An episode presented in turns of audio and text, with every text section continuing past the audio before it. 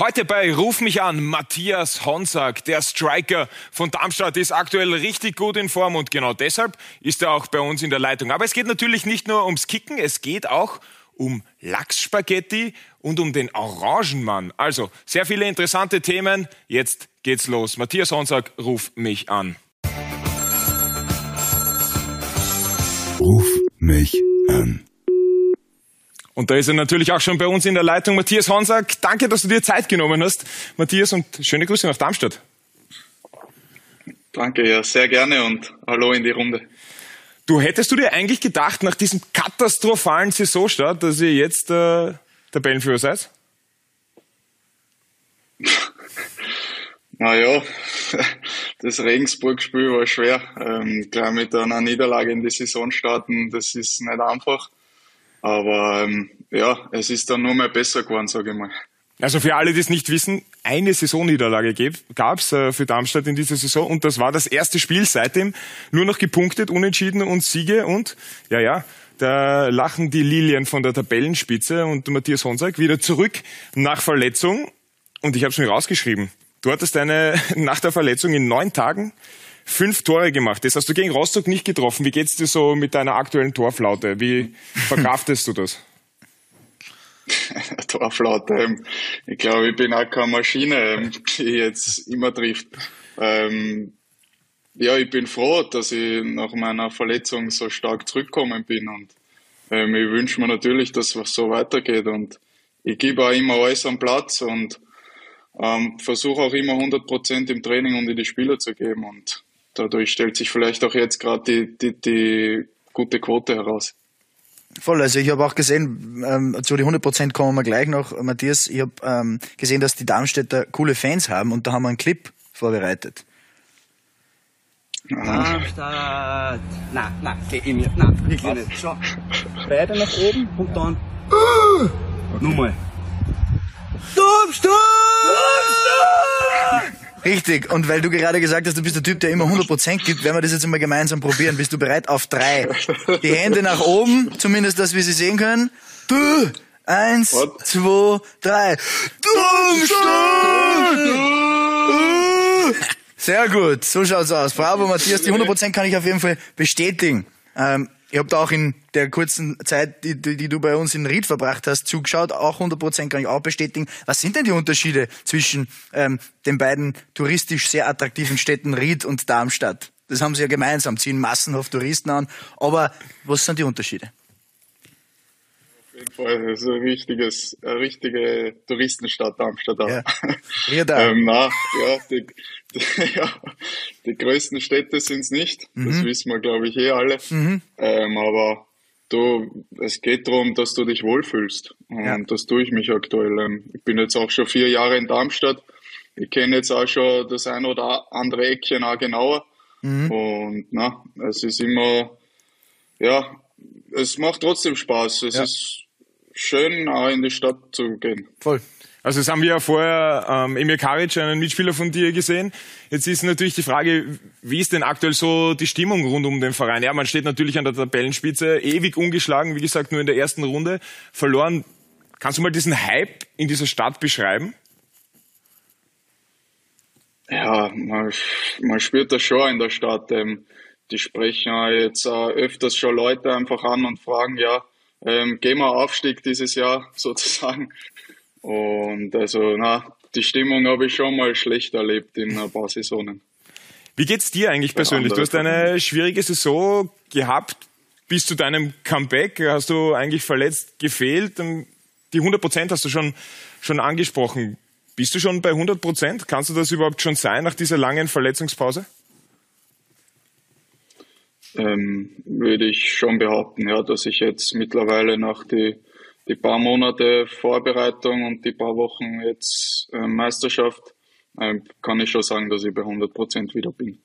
Ja, der Emil Karic war kurz Thema, da hat der Benjamin etwas zugespielt bekommen. Ja, wollte ich gerade sagen, äh, du hast ihn schon angesprochen, er hat uns äh, eine Videobotschaft äh, zugeschickt und genau, vielleicht schauen wir uns das mal an, was damit auf sich hat. Hi, die Abstauber. Ich habe euch auch eine kurze Geschichte über den Hunsi vorbereitet. Ähm, die Geschichte war kurz nach meinem Einzug in Darmstadt. äh, seine Freundin und Hunsi waren so freundlich und haben mir geholfen, äh, meine Sachen hochzutragen aus dem Umzugstransporter. Und an dem Tag war es relativ warm, weil ich glaube, es war Anfang Juni und wie ihr ja wisst, wenn es warm ist, fängt man an zu schwitzen, die Hände werden schleißig. Und ich habe ihn Hansi gebeten, dass er mir hilft, äh, die Waschmaschine hochzutragen in die Wohnung. Ähm, ja, ihr jetzt vorstellen könnt, ähm, auf dem Weg zur Wohnung hoch äh, ist ihm die Waschmaschine aus der Hand entglitten und er hat sie wirklich im letzten Moment nur mit dem Fuß äh, auffangen können, bevor sie jetzt am Boden aufgeschlagen ist. Eine Woche später hat er leider einen Bänderriss gehabt. Fragt sich jetzt am besten selber, ob das vielleicht irgendwas mit der Waschmaschine zum Tor hat. Greifen wir das auf. Äh, Onsi, um das so zu zitieren, äh, mit den schweißigen Händen, auch schön. Äh, wie hängt es zusammen? Genau, was hat es damit auf sich? Also mit dem Bänderriss hat das auf jeden Fall nichts zu tun gehabt. Das ist ja klar. Kann ich schon mal vorab sagen. Ist klar. Aber ja, das war lustig. Ähm, der Emi hat mir schon ein paar Wochen vorher gesagt, dass er nach Darmstadt wechseln wird. Und dann hat er eben eine Wohnung bekommen in Darmstadt. Und wie er schon gesagt hat, er hat mich dann angerufen, ob er ihm vielleicht ein bisschen helfen kann beim Umzug. Ähm, und dann hat er natürlich da auf einmal die Waschmaschine mitgehabt. Und die haben halt versucht, in seine Wohnung zu, zu transportieren quasi. Und ja, da sind wir halt nicht die Besten drin und wir haben alles gegeben, also wirklich alles. Und an dem Tag war es echt warm oder im Sommer. Und ich bin halt ein Typ, der schwitzt da dann einmal relativ schneller als andere. Und ähm, ja, irgendwie sind mir die Hände schweißig geworden und dann ist mir halt ein bisschen abgerutscht, die, die 500 Kilo Waschmaschine, die er da mitgehabt hat. Und ja, dann habe ich es halt irgendwie noch mit dem Fuß versucht aufzufangen, weil ich wollte jetzt auch nicht ja, da in eh mir noch eine Last machen, dass er sich vielleicht noch eine neue Waschmaschine kaufen muss. Da hast du ge gedacht, da oh. opfere ich meinen Fuß? Das ist dein Arbeitsgerät. Genau. Matthias, lass doch genau. die Waschmaschine ja, fallen. War eh der rechte. Also, okay, dann, rechte Fuß. dann, dann hast du den nur zum Stehen. dann, aber wir fassen zusammen, Umzug, Genau, Umzugsunternehmen Honsa haben wir da wunderschön ähm, noch dargestellt. Alles außer Waschmaschinen. Stimmt das? können, können wir so stehen lassen, ja. Aber der, der ich Emil muss Karic, sagen, ich habe schon die eine oder andere Erfahrung mit Umzügen, weil ich, es ist ja nicht mein erster Verein, wo ich bin. aber nie Waschmaschinen transportiert. Na, Oder immer den Fuß hinhalten, doch kein Filigrantechniker, doch eher Eisenfuß offensichtlich. Ne? Weil 500 Kilo würde ich mir auch überlegen. Äh, wir haben von schon erwähnten Emir Karic noch eine wichtige Frage bekommen. Und zwar, er schreibt uns, äh, wer ist der Orangenmann? Vielleicht kannst du auch das noch aufklären, bitte. aha. Das habt ihr nicht alles ausgefragt. den Emil. Das, Das kam alles von ihm. das war, wir waren nicht aktiv. Ehrlich? er hat sich da eingebracht, sehr Okay, stark. Ja. okay. Äh, das ist ein Geschichteldrucker, der Emil. Der erzählt viel gern. Und diese Geschichte? Ähm, ja, die Geschichte, wir waren auf Trainingslager und ja, da hat man halt immer jeden Tag beim Essen einen Orangensaft mitgebracht. Und also da vom, vom Buffet halt. Und naja, nach dem dritten, vierten Tag, ja, sehr nett, nach dem dritten, vierten Tag habe ich mir halt gedacht, ja, da mache ich halt auch irgendwas zurück und bedanke mich bei ihm und sage halt, ja, danke Orangenmann und da gibt's natürlich dann noch eine Geste und zwar die geht so, Kuss geht raus an den Orangenmann, habe ich dann immer gesagt. Also wunderbar, dann geht auch von uns der Kuss raus an den Orangenmann, ähm, weil der hat uns da ein bisschen was gesteckt. Aber das ist nicht der einzige, Holger. Du hast auch was bekommen. Genau, wir haben ja natürlich noch weiter geforscht und auch deine Familie nicht in Ruhe gelassen. Und deine Schwester, die Sarah, hat uns da was zukommen lassen. Ähm, das schauen wir uns jetzt vielleicht an. Servus Abstauber, hallo Matthias. Ähm, wenn ich zurückdenke, wie wir kleiner waren, mein Bruder und ich, ähm, haben wir ja beide relativ viel Sport gemacht und demnach auch ganz viel zu essen gebraucht, äh, was unsere Mutter äh, zur Verzweiflung gebracht hat, weil sie so viel kochen musste. Irgendwann hat sie dann einmal Lachsspaghetti gemacht und am nächsten Tag hat der Matthias mit seinem Team gewonnen und äh, auch Tore erzielt. Somit war es dann quasi Pflicht, dass die Mama immer vor einem Spiel Lackspaghetti macht. Und das wurde dann so Tradition, sodass auch bei einem Spiel um 11 Uhr am Vormittag es in der Früh dann Lackspaghetti gegeben hat, die wir dann gegessen haben. Also es wusste die ganze Familie, wenn es Lackspaghetti gibt, hat der Matthias ein Fußballmatch. Ciao. Also kannst du das bestätigen? Hast du die letzten äh, zwei Wochen sehr viel Lachsspaghetti gegessen, weil du so erfolgreich warst? Auf jeden Fall, ja, das kann ich bestätigen. Die Tradition setzt sich noch bis heute fort. Also äh, glaubst du dann auch an sowas, an so Rituale und, und, und behaltest das bei? Also machst du dir dann jetzt selber die Lachsspaghetti, weil deine Mutter wird ja wahrscheinlich nicht in Darmstadt sein? Ja, meine Freundin macht's mal. Aber ja, so kleine Rituale habe ich auch. Genau, wenn wir bei Ritualen sind, bei mir spielen natürlich die Haare auch immer eine wichtige Rolle.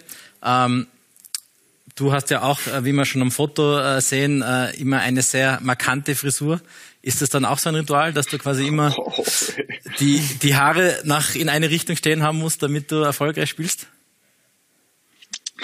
Na, also bei den Haare gibt's bei mir kein Ritual. Ich schaue, dass sie schon gepflegt ausschauen und in der richtigen Position sitzen, aber Du bist heute nicht dazugekommen. Du, bist, du bist heute leider nicht dazugekommen. Schade. Ja, wie du, oder? Schade. Ja, ich, ich sowieso nie.